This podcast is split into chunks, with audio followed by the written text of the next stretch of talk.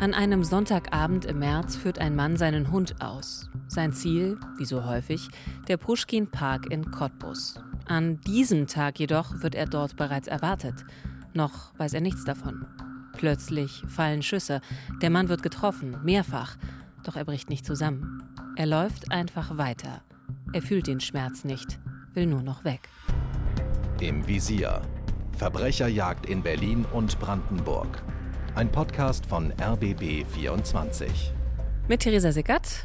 Eine Journalistin mit einer großen Leidenschaft für Podcasts und für spannende Geschichten und mit Uwe Madel. Dem Mann, der die Geschichten hat. Ehrenkommissar bei der Polizei Brandenburg und seit 30 Jahren Autor und Moderator bei Täteropferpolizei, dem Kriminalreport des RBB. Wir erzählen hier in diesem Podcast wahre Geschichten von Verbrechen aus Berlin und Brandenburg. Und da geht es heute um den Tod eines ziemlich bekannten Kampfsportlers in Cottbus. Ein Mann, der Verbindungen in die rechte Szene und zu kriminellen Rockerbanden hatte, der eher gefürchtet als beliebt war. Und alle fragten sich, Wer steckt hinter dem Mord? Das heißt auch, wir tauchen heute ein in ein Milieu, in dem Recht und Gesetz, ich will mal sagen, nur eingeschränkt gelten. Eine Szene, die so ihre eigenen Regeln hat und wo man es auch gar nicht gern sieht, wenn die Ermittler nach Zeugen für Straftaten suchen oder wenn Journalisten sich für die Geschäfte der Führungsfiguren interessieren. Wer da ein paar Fragen zu viel stellt, der wird auch schon mal bedroht. Ja, der Brandenburger Verfassungsschutz nannte diese Cottbuser Szene mal ein toxisches Gebilde, also ein ziemlich giftiges Gemisch aus ganz verschiedenen Kreisen.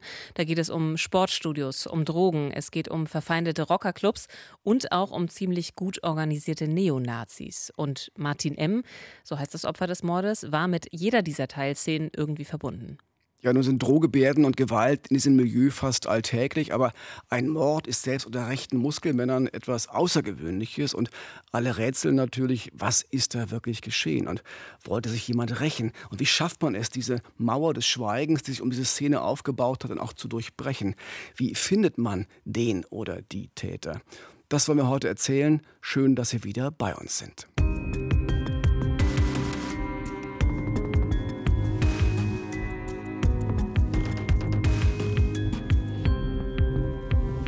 Es ist der 1. März 2020, ein Sonntagabend in Cottbus. Es ist schon dunkel, im Fernsehen läuft gerade der Tatort. Mitten in der Stadt, in der Nähe der Klosterkirche, sieht ein Passant einen Mann auf dem Boden liegen. Er bewegt sich leicht und der Asphalt um ihn herum schimmert feucht. Zunächst glaubt der Passant, das könnte ein Betrunkener sein, der sich vielleicht eingenässt hat. Doch als er näher kommt, wird ihm klar, das ist kein Betrunkener. Und das, was da so feucht im Licht der Laterne auf der Straße schimmert, ist Blut. Der junge Mann versucht, den Schwerverletzten in die stabile Seitenlage zu bringen und erste Hilfe zu leisten. Als die Rettungskräfte eintreffen, kämpfen sie um das Leben des muskulösen Unbekannten. Doch keine Chance. Insgesamt sechs Schüsse haben ihn getroffen. Der Blutverlust ist zu groß. Die Anwohner rund um den Fundort des Opfers am Klosterplatz in Cottbus sind schockiert und sie haben auch Angst. Offenbar wurde hier mitten in der Stadt ein Mensch regelrecht hingerichtet. Und wer immer das getan hatte, der musste sehr entschlossen gewesen sein. Der wollte wirklich töten. Ja, und vor allem war er noch immer bewaffnet. Der oder die Täter waren nach der Attacke auf Martin M. geflüchtet und man musste davon ausgehen, irgendwo in Cottbus läuft jetzt jemand mit einer oder vielleicht sogar mehreren Pistolen durch die Gegend. Und die Waffen, die waren ja eben nicht am Tatort gefunden worden. Und die sind auch bis heute verschwunden. So viel können wir an dieser Stelle schon mal verraten. Auf jeden Fall war die Polizei am Anfang sehr zurückhaltend. Es gab kaum Informationen über das Tatgeschehen, weder wer das Opfer war, noch über eventuelle Hintergründe. Dennoch sprach sich das natürlich herum, denn wer am Montagmorgen auf dem Klosterplatz in Cottbus unterwegs war, der konnte die Spurensicherung bei der Arbeit beobachten und der konnte zum Beispiel sehen, wie da mit Metalldetektoren der Platz abgesucht wurde, um Projektile oder Patronenhülsen zu finden. Die einzige offizielle Nachricht damals war, es gab in der Nacht einen Toten in Cottbus, mehr nicht. Und es gibt ja durchaus einige, die sich in der Cottbuser Szene auskennen und auch regelmäßig in diesem Milieu recherchieren. Und zu ihnen gehört unser Kollege Sebastian Schiller vom RBB-Studio in Cottbus. Und er war einer der ersten Reporter am Tatort. Er hat ganz eigene Quellen und konnte deshalb sehr schnell mehr über das Opfer und auch zu möglichen Hintergründen sagen. Ja, wir haben mit Sebastian für diesen Podcast gesprochen und wollten zunächst wissen, wer war dieser Martin M.? Wer war das Opfer? Offenbar ein muskelbepackter Kampfsportler, der als Türsteher gearbeitet hat und der auch viele Kontakte in ganz verschiedene dubiose Milieus hatte und den in Cottbus viele gefürchtet haben. Ähm, er war jemand, der, wenn er etwas von jemandem wollte, hat er es durchgesetzt und im Zweifel auch mit Gewalt. Und äh, Martin M. war dafür bekannt, dass er auch ähm, Teledin-abhängig war. Das ist ein sehr, sehr starkes Schmerzmittel. Und dass er deswegen mehr oder weniger schmerzunempfindlich war. Also wenn es hart auf hart kam, dann war eigentlich der Gegner meistens der, der auf dem Boden lag, weil Martin M. das schlichtweg nicht gespürt hat. Also ich glaube, so krass ist es nicht. Ich habe noch nie Teledin genommen, aber ähm, zumindest hat man, ist man davon ausgegangen, dass er eine sehr, sehr hohe Schmerztoleranz hat. Und er war ein Mann, so hatte Sebastian auch erzählt, der von seinen Gegnern schon mal als das pure Böse eingestuft wurde. Also keiner, mit dem man irgendwie gern in Konflikt geraten wollte. Mhm. Aber er hatte wohl auch ein anderes Gesicht. Es gibt nämlich Menschen, die ihn durchaus als hilfsbereiten und auch guten Freund geschätzt haben, sogar als liebevollen Familienmenschen. Und so wurde das später auch vor Gericht formuliert. Wir haben die Aussage seiner Schwester gehört, die sagte, dass er eigentlich jemand war, der ähm, nett war, mit dem man gut reden konnte, der aber eine sehr, sehr kurze Zündschnur hatte. Und im Zweifel, wenn diese Zündschnur ange ähm, angefeuert war, dann ging es ganz schnell und dann ähm, gab es auch ganz schnell Verletzte. Aber selbst in dieser ja eigentlich für Martin M. in Anführungszeichen gut gemeinten Aussage wird ja deutlich, wie viel Aggressionspotenzial in diesem Mann doch gesteckt hat. Also umso gefährlicher, dass er eben auch Kontakte zum Beispiel ins rechtsextreme Milieu hatte. Klar, er war zum Beispiel Teil einer selbsternannten schnellen Eingreiftruppe, mit der Cottbuser Rechtsextreme unter anderem Journalisten einschüchtern wollten. Und es gab, wie schon erwähnt, auch Verbindungen zu diversen Rock Rockerclubs. Also Martin M. hat mit ganz verschiedenen Teilen dieser problematischen Szene in Cottbus zu tun gehabt. An ihm kam so leicht niemand vorbei. Der war da eine Größe äh, in der Stadt. Und wenn so einer quasi aus dem Weg geräumt wird, dann ist da natürlich jede Menge Konfliktstoff da. Selbst Brandenburgs Innenminister Michael Stübgen sagte damals vor der Presse, wir werden alles tun, dass es nicht zu einem Rockerkrieg kommt. Die Ermittlungen zu den Hintergründen der Tat, die beginnen wie alle Untersuchungen in einem Mordfall. Zunächst wird erstmal der Fundort der Leiche abgesucht und das auch mehrfach. Und dann werden Zeugen gesucht und befragt, vor allem Menschen, die zum Zeitpunkt der Tat eben in der Nähe waren, äh, Schüsse vielleicht gehört haben. Und dann zeichnet sich so nach und nach ab, dass es eigentlich mindestens zwei Tatorte gegeben haben muss. Genau, denn dort, wo der sterbende Martin M. gefunden wurde, an der Klosterkirche, da hatte sich gewissermaßen das Finale des Mordanschlags abgespielt. Die ersten Kugeln, die trafen das Opfer schon im Pushkin-Park, der gleich nebenan liegt. Offenbar konnte Martin M. nach den ersten Schüssen noch weglaufen. Und Irre, oder? Ja, und dann wurde an der Klosterkirche erneut auf ihn geschossen.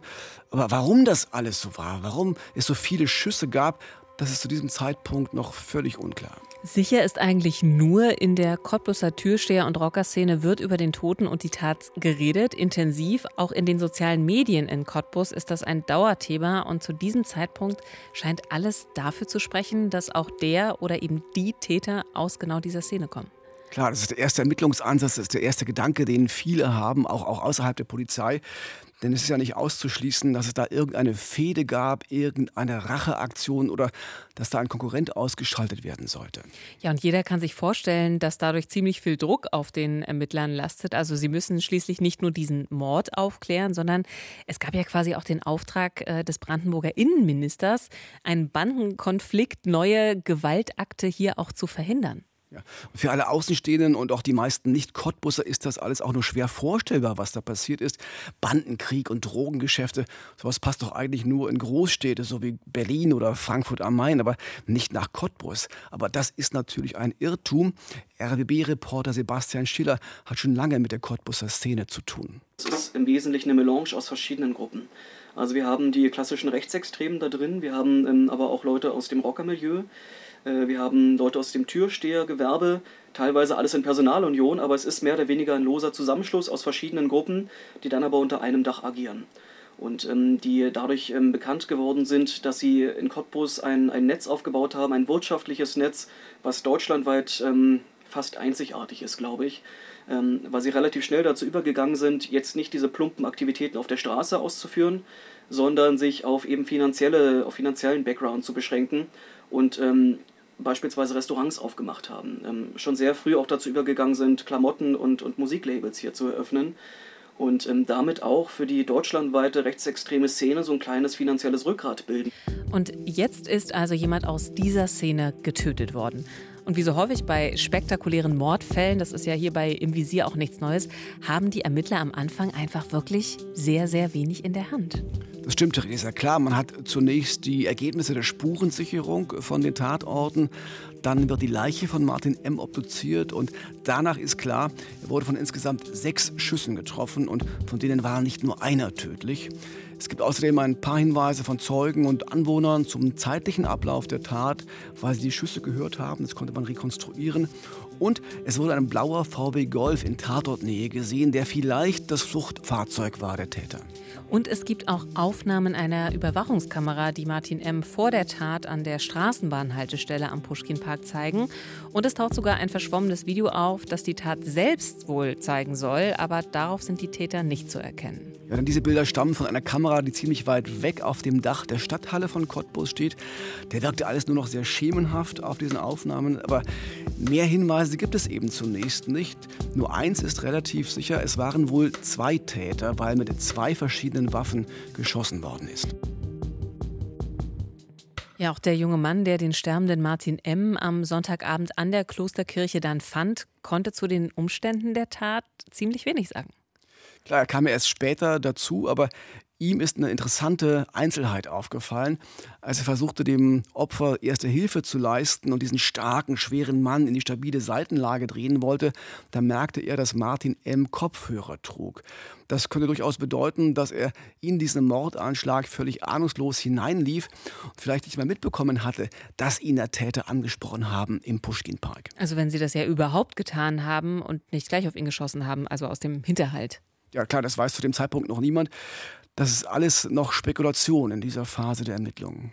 Ja, die Frage ist aber nach wie vor, wer hat sich mit diesem Mann angelegt? Und da scheint es erst einmal ziemlich naheliegend, dass das irgendwas äh, mit dieser Szene der Muskelmänner, Rocker und äh, Rechtsextrem zu tun hat. Eine Szene, in der es ja immer mal wieder Zoff oder Streitereien oder eben auch extreme Gewalt gibt. Aber im Zweifel halten eben auch alle dort den Mund, wenn die Polizei etwas aufklären möchte. Klar, das ist natürlich viel Futter für die Gerüchteküche. Die einen munkeln was von Auftragsmord, andere Außenstehende wollen das und das wissen, aber nichts lässt sich wirklich ganz genau belegen. Dennoch müssen die Ermittler in der Szene ansetzen und auch Druck aufbauen, in der Hoffnung, dass der eine oder andere, der etwas von der Tat weiß, vielleicht doch unruhig wird und anfängt zu reden. Ja, aber die Ermittler, die haben dann doch Wege gefunden, buchstäblich in die Szene hineinzuhören. Das stimmt. Man hat bei Leuten aus der Szene, die verdächtig waren, Wohnräume und auch Fahrzeuginnenräume überwacht mit technischen Mitteln. Es ging ja um die Aufklärung eines Mordes und man hat gehofft, dass da mal ein Name fällt, der die Ermittler voranbringt oder etwas über die Waffen gesagt wird, die bei der Tat benutzt worden sind. Wir haben darüber mit Dr. Christoph Meinertz gesprochen. Er ist Sachverständiger für Sprechererkennung beim LKA Brandenburg. Er musste sich viele dieser Aufzeichnungen genau anhören und er erklärt uns auch, was dabei seine Aufgabe ist. Die Aufzeichnungen, die auf so eine Art entstehen, beispielsweise durch Kfz-Überwachungen oder Wohnraumüberwachungen oder öffentlicher Raum, die sind meistens von der Qualität ziemlich beeinträchtigt. Das heißt, da gibt es Störgeräusche und sind nicht gut verständlich. Und unsere Aufgabe ist dann zum einen Verschriftungen selbst anzufertigen oder Vorverschriftungen von den Ermittlern auf Plausibilität zu prüfen. Das ist immer dann der Fall, wenn es um Bereiche geht, die für die Ermittler besonders wichtig erscheinen. Es geht meistens mehr darum, dass wir aufgefordert werden, allgemein zu verschriften, was wir verstehen können oder wenn es um solche Plausibilitätsprüfungen geht, dass Orts- oder Personennamen, darum dreht sich häufig, angefragt werden, könnt ihr das bestätigen oder würdet ihr eher davon abraten, dass wir das äh, weiter verfolgen? Die Analysen der Sachverständigen helfen, einen Einblick in das kriminelle Cottbuser Netz zu bekommen. Doch ganz entscheidend für die Aufklärung des Falls ist dann ein Hinweis, der aus dem Inneren dieser Szene kommt. Ein halbes Jahr nach der Tat.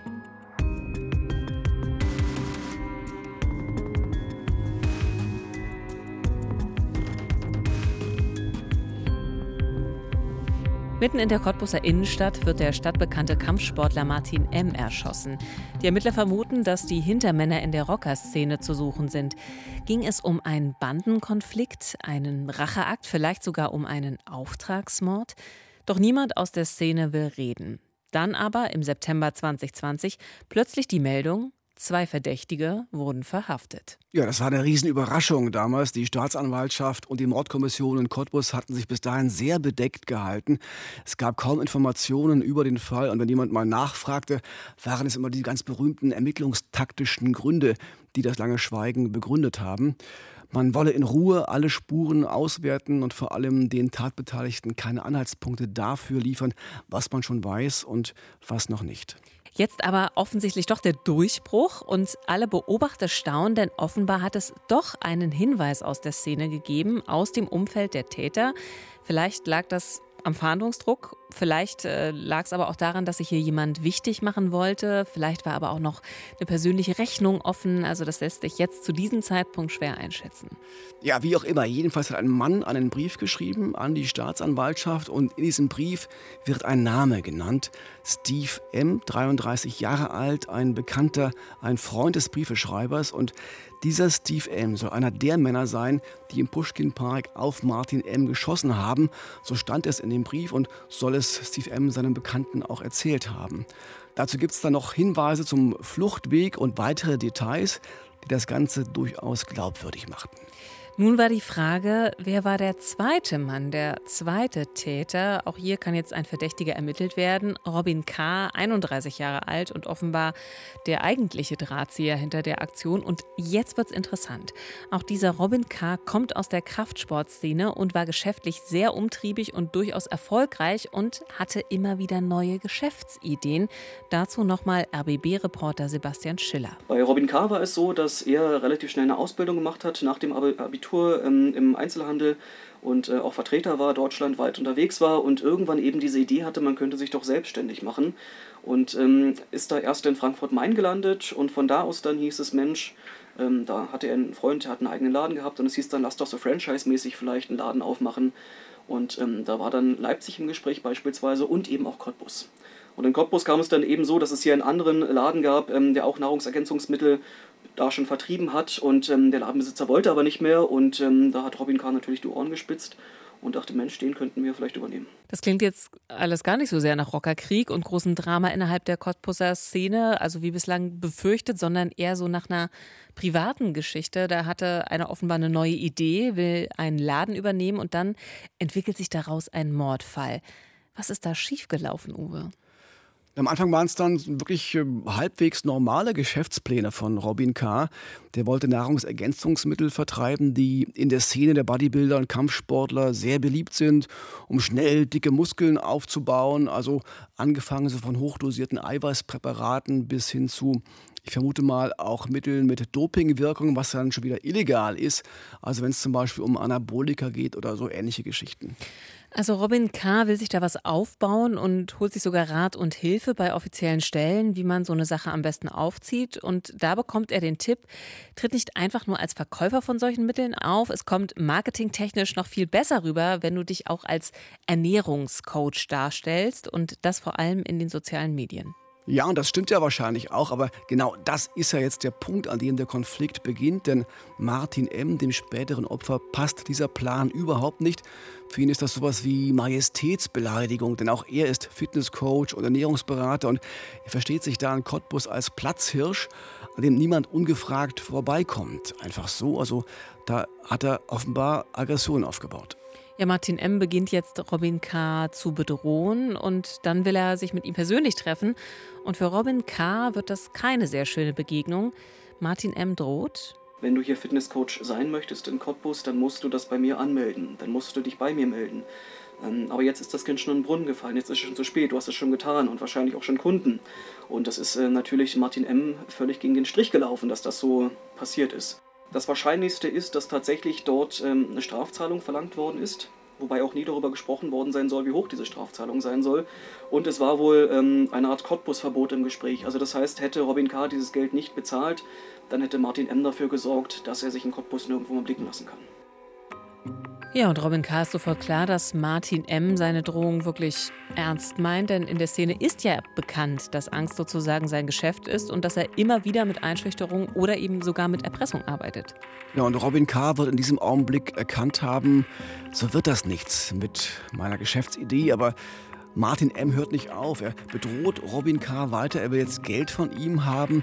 Geld, das Robin K. aber nicht hat. Und schließlich soll er sogar auch die Familie von Robin K. bedroht haben. Aber reicht das alles als Motiv für einen Mord? Da muss doch irgendwie noch mehr gewesen sein. Und Menschen, die Robin K. gut kennen, vermuten, dass da zusätzlich noch Drogen eine Rolle gespielt haben könnten, denn er war damals kokainsüchtig. Ja, und diese Sucht, die könnte diese empfundene Bedrohung noch einmal extrem verstärkt haben. Zu Freunden soll Robin K. damals auch gesagt haben, Martin M., der muss weg, der ist nicht gut für diese Welt. Und da klar ist, dass dieser Mann nicht von selbst verschwinden wird, da auch klar ist, dass ein Konkurrenzkampf gegen ihn nicht zu gewinnen ist bei all seinen Kontakten, da bleibt in seiner Logik wohl nur noch eine Lösung. Okay, also es scheint, als sieht er in seiner Verzweiflung nur noch ein Mittel und das ist eben Gewalt, wobei er ja auch nicht sofort an einen Mord dachte, also den Ermittlern zumindest erzählt er und so sagt es dann später auch vor Gericht, er wollte Martin M. in Anführungszeichen nur schwer verletzen, also zum Beispiel durch einen Schuss in den Rücken für eine Querschnittslähmung sorgen. Wobei auch das, muss man natürlich sagen, super heftig ist, also jemanden so fürs Leben zeichnen zu wollen. Aber in der Logik von Robin K. wäre so die berüchtigte Kampfmaschine Martin M. aus Cottbus zur Bewegungsunfähigkeit verdammt gewesen und damit eben auch Robins Hoffnung, eben doch ihm auch die Macht zu nehmen. Klar, also das war sein Motiv. Äh, ähm da aber sich nicht traut, offenbar Martin M. allein anzugreifen, weiht er einen Freund in seine Pläne ein, eben jenen Steve M., der da im Brief erwähnt worden ist. Auch der ist nicht gut auf Martin M. zu sprechen, weil der in der Vergangenheit einige Bekannte von ihm drangsaliert hatte und irgendwie immer mit allem davonzukommen schien. Auch der hat also Frust und will Robin K. jetzt so eine Art Freundschaftsdienst erweisen. Also jetzt ist klar, die beiden machen das gemeinsam. Sie wollen Martin M. nicht umbringen, sondern durch Schüsse nur schwer verletzen. In Anführungszeichen nur. Aber auch dafür braucht man ja erstmal Waffen. Und auch das muss erstaunlich einfach gewesen sein. Also angeblich hat Robin K. seinen Kokaindealer in Polen darauf angesprochen und der dann prompt zwei Waffen geliefert mit unterschiedlichen Kalibern. Ob das so stimmt, weiß man nicht, denn den Namen des Dealers hat Robin K. im Prozess nicht verraten und wo die Pistolen abgeblieben sind, auch nicht. Also jetzt beginnt die Phase der Tatvorbereitung. Die beiden Freunde beobachten den Tagesablauf von Martin M. und finden, dass diese abendliche Hunderunde, die er immer unternimmt im Pushkin Park, ganz gut für ihr Vorhaben passen könnte und entschließen sich, ihn dort abzupassen. Und sie waren auch äh, vor dem Tatabend schon mehrfach dort und haben sich das genau angeschaut und wollten einmal sogar schon schießen haben im letzten Augenblick aber erkannt, dass der Mann mit Hund, den sie für Martin M. gehalten haben, gar nicht Martin M. war und haben kurz also vorher noch Glück. gestoppt und eben nicht geschossen. Also der hatte wirklich Glück, dieser Mann. Ja, also das kann man wirklich laut sagen. Aber dann kommt tatsächlich dieser Sonntagabend, dieser 1. März und Martin M. führt seinen Hund aus. Er hat offenbar Kopfhörer auf und er bemerkt die beiden Männer nicht, die da am Rande des Parks auf ihn warten. Robin K. und Steve M. Die beiden haben sich auch extra Sachen angezogen, die sie sonst nie tragen. Einer hatte eine rote Jacke an, der andere eine hellbraune. Also sie wollten an diesem Tag auf keinen Fall erkannt werden. Und ähm, er hat sie auch nicht erkannt. Er war da in seiner Welt mit dem Kopfhörer auf dem Kopf. Er lief durch diesen Pushkin-Park. Er lief an ihnen vorbei. Und was dann passiert ist, hat uns unser Cottbusser RBB-Reporter Sebastian Schiller direkt vor Ort gezeigt. Die beiden standen hier, drehten sich um und hier muss dann auch der erste Schuss gefallen sein in den Rücken von Martin M. Und die beiden haben es später so beschrieben, sie waren völlig perplex, weil er ist einfach nicht umgefallen. Also einer sagte, er hat sich umgedreht und hat geschrien. Der andere hat beschrieben, dass er doch eigentlich eher ruhig war und einfach nur guckte und ähm, hat gemerkt, da sind zwei Leute, die haben Waffen in der Hand. Und dann ist er weiter hochgelaufen. Die beiden haben sich gewundert, dass er noch laufen kann und haben von hier aus weiter auf ihn geschossen. Und er ist dann diesen Weg hoch, um die Ecke rum und die beiden sind hinterher. Also alle drei sind dann diesen Gang hochgerannt. Martin M. lief vorne der war zu dem Zeitpunkt auch schon schwer verletzt gewesen. Und er flüchtete quer über diesen Platz und verschwand dann da hinten um die Ecke dieser Klosterkirche. Und die beiden Täter, die rannten ihm hinterher, positionierten sich beide ungefähr in diesem Bereich. Einer von beiden kniete sich hin und beide schossen weiter auf ihn und trafen ihn auch noch mehrmals, bevor er dann eben verschwand. Irre. Das heißt, die ganze Aktion der beiden, die läuft überhaupt nicht nach Plan. Also selbst nach mehreren Treffern geht Martin M. nicht zu Boden. Also das muss gewirkt haben, als wäre der irgendwie unverwundbar. Das muss sich für die beiden genauso angefühlt haben und lag sicher auch daran, dass sie keine geübten Schützen waren und äh, dass Martin M., wir haben es am Anfang ja schon gehört, äh, ständig dieses starke Schmerzmittel Tilidin geschluckt hat. Das heißt, er spürte die Wirkung der Kugeln vermutlich erst, als die Verletzungen am Körper und vor allem der Blutverlust ihn schwächer werden ließen. Er ist ja noch viele Meter gelaufen, auch schnell gelaufen und damit haben die beiden Täter ganz sicher nicht gerechnet. Ja, und die wissen bis zu ihrer Flucht nicht, ob sie Martin M. nun wirklich tödlich getroffen haben oder nicht. Sie steigen in einen blauen VW, den sie zuvor in der Nähe geparkt hatten, und fahren dann panisch davon. Und erst aus den Reaktionen in den sozialen Medien und auch aus den Gesprächen mit Bekannten erfahren sie dann, dass Martin M., so unverwundbar er ja schien, doch seinen Verletzungen erlegen ist. Ja, als Reaktion darauf vereinbaren die beiden Männer dann, dass fortan nicht mehr über die Tat gesprochen wird und sie schwören auch all ihre Bekannten und Freunde darauf ein. Das Schweigegelübde hält dann so lange, bis der Brief geschrieben wird, der Brief, in dem Steve M. als Täter benannt wird.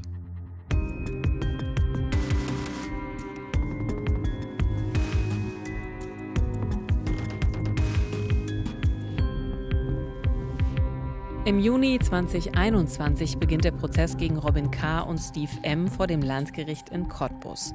Und auch wenn die beiden Angeklagten in den Vernehmungen zuvor immer wieder beteuert haben, sie wollten ihn nicht töten, für Staatsanwalt Martin Mache ist der Tatvorwurf klar. Die Anklage lautet auf gemeinschaftlich begangenen heimtückischen Mord aus niederen Beweggründen, heißt, man hatte sich entschlossen, ihn zu töten. War das wirklich so? Also schon am ersten Prozesstag gehen die Angeklagten in die Offensive und legen zur Überraschung vieler Beobachter im Saal ein ziemlich weitgehendes Geständnis ab. Ja, das Geständnis bezieht sich auf die Tat an sich. Die beiden sagen, ja, wir waren an diesem Sonntagabend im März im Pushkin-Park. Ja, wir haben Martin M. aufgelauert und ihn abgepasst. Und ja, wir haben uns Waffen besorgt. Und ja, wir haben auf ihn geschossen. Alles klar, könnte man jetzt denken. Doch einen entscheidenden Punkt, den geben Sie nämlich nicht zu. Sie behaupten nämlich weiter eisern, es war kein Mord. Es gab keine Tötungsabsicht. Sie wollten Martin M. eben in Anführungszeichen nur schwer verletzen, damit er für immer im Rollstuhl sitzt. Das haben sie wortwörtlich so gesagt. Äh, klar, die vielen Schüsse, die sie dann abgefeuert haben, das war einfach nur Panik gewesen, weil Martin M. eben nicht wie erwartet zu Boden ging und stattdessen wegrannte. Das hätte ihnen selbst Angst gemacht, weil sie Angst hatten, er könnte sich rächen, wenn er überlebt. Auch der Verteidiger Wolfgang Schönekerl versucht dem Gericht genau diese Version der Ereignisse glaubhaft zu machen. Wir werden versuchen, das Gericht davon zu überzeugen, dass es sich um einen sogenannten Totschlag handelt, damit eine zeitlich endliche Freiheitsstrafe dabei rumkommt. Ja, und das hieße dann eben kein lebenslänglich wie beim Mord, sondern eine Haftstrafe zwischen 5 und 15 Jahren maximal. Auch Totschlag ist übrigens eine Vorsatztat. Das heißt, der Täter wollte, dass die Person stirbt oder er wusste sicher, dass die Person stirbt oder es war ihm egal, ob sie stirbt oder nicht. Aber im Unterschied zum Mord fehlen beim Totschlag die typischen Mordmerkmale wie Heimtücke zum Beispiel oder Habgier oder auch eine besondere Grausamkeit. Für die Staatsanwaltschaft, das haben wir eben gehört, war es eindeutig Mord. Äh, für sie weist alles darauf hin, dass die Täter von vornherein den Tod ihres Opfers wollten und die gesamte Planung der Tat auch darauf ausgerichtet war und dass sie eben auch heimtückisch gehandelt haben, weil sie ihr Opfer, das ja nichts geahnt hat, von hinten angegriffen haben. Also hier noch einmal der Staatsanwalt. Sturmmasken, zwei scharfe Waffen. Den Tat, den späteren Tatort mehrere Tage lang ausgekundschaftet. Vorher bereits abgesprochen, wie man sich zumindest insgesamt im Groben verhalten will, spricht für mich doch für eine deutliche Planung und für eine, nach meinem Dafürhalten auch für einen absoluten Tötungswillen. Am 5. November 2021, also vier Monate nach Prozessbeginn, fällt dann das Urteil und dabei folgt das Landgericht in Cottbus am Ende den Argumenten der Anklage. Das heißt, Robin K. und Steve M. werden wegen Mordes zu lebenslanger Haft verurteilt. Sie wollten den Tod ihres Opfers und sie haben dazu noch heimtückisch gehandelt, aus niederen Beweggründen, also aus besonders verwerflichen, verachtenswerten Gründen, könnte man sagen. Und die Verteidigung widerspricht dann vehement und kündigt sofort eine Revision an. Ihr Argument ist, die zwei Täter hätten sich sozusagen in einer Zwangslage befunden und sich nicht anders zu helfen gewusst, weil sie vom späteren Opfer bedroht worden sind. Dazu noch einmal Verteidiger Wolfgang Schönekerl. Sie haben überlegt, wie Sie mit der Situation umgehen und ähm, diese durchaus auch Hilflosigkeit äh, beider Angeklagten mit der Situation äußerte sich eben darin, dass sie einen Angriff auf den äh, Geschädigten ausgeführt haben. Das klingt, wie ich finde, durchaus nachvollziehbar. Also Sie wurden ja tatsächlich von dem späteren Opfer erstmal bedroht, hatten sicherlich Angst um ihr Geschäft, vielleicht sogar Angst um ihr Leben und fühlten sich seinen Aggressionen gegenüber erstmal hilflos. Naja, aber es ist schon eine ziemlich gewagte Behauptung äh, zu sagen, äh, die tödlichen Schüsse wären nur aus Hilflosigkeit gefallen. Sie hätten den Konflikt ja auf andere Weise lösen können, ohne einen Menschen umzubringen. Und Staatsanwalt Martin Macher lässt dieses Argument ebenfalls nicht gelten. Dann müsste man ja im Prinzip sagen, in dieser Situation darf ich Selbstjustiz üben und das sieht die Rechtsordnung nicht vor, das kann die Rechtsordnung nicht vorsetzen, weil dann würde, ich will es mal etwas lax ausdrücken, da würde das Faustrecht der Prärie gelten und ich denke, das will keiner in unserer Gesellschaft, weil dann wäre man sozusagen seines Lebens nicht mehr sicher. Nach dem Prozessende in Cottbus dauert es dann noch einmal ein gutes halbes Jahr, bis der Bundesgerichtshof eine endgültige Entscheidung fällt. Die Richter haben am Urteil des Landgerichts nichts zu beanstanden. Der Revisionsantrag der Verteidigung wird abgelehnt. Das heißt, Ende Juni 2022 wird das Urteil gegen die beiden Täter rechtskräftig. Die beiden Männer müssen als Mörder lebenslang ins Gefängnis, was ganz praktisch gesprochen heißt mindestens 15 Jahre. Erst dann kann die Strafe zur Bewährung ausgesetzt werden. Der Fall ist jetzt wirklich abgeschlossen und ein Verbrechen aufgeklärt, das ein Schlaglicht auf eine Szene geworfen hat, die sonst eher im Verborgenen, im Dunklen agiert.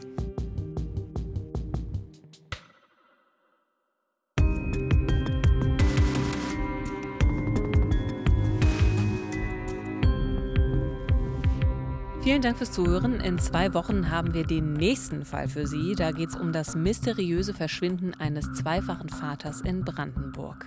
Er müsse nur mal kurz weg, schreibt er seinen Kindern auf einen Zettel. Seitdem fehlt jedes Lebenszeichen von ihm. Wo ist Dirk Lunkwitz? Mehr dazu in 14 Tagen. Alle unsere Folgen gibt es in der ARD Audiothek sowie unter rbb24.de slash im Visier. Und wir haben außerdem noch ein Videoformat bei YouTube. Wenn es Ihnen gefallen hat, was Sie heute gehört haben, dann freuen wir uns über eine gute Bewertung oder eine freundliche Rezension. Und ich hoffe, Sie können trotz allem heute Nacht gut schlafen. Das hoffe ich ebenfalls. Das Böse ist ja vor allem die Abwesenheit von Empathie. Also egal, was Sie noch tun, seien Sie empathisch. Das Leben ist zu kurz, um böse zu sein.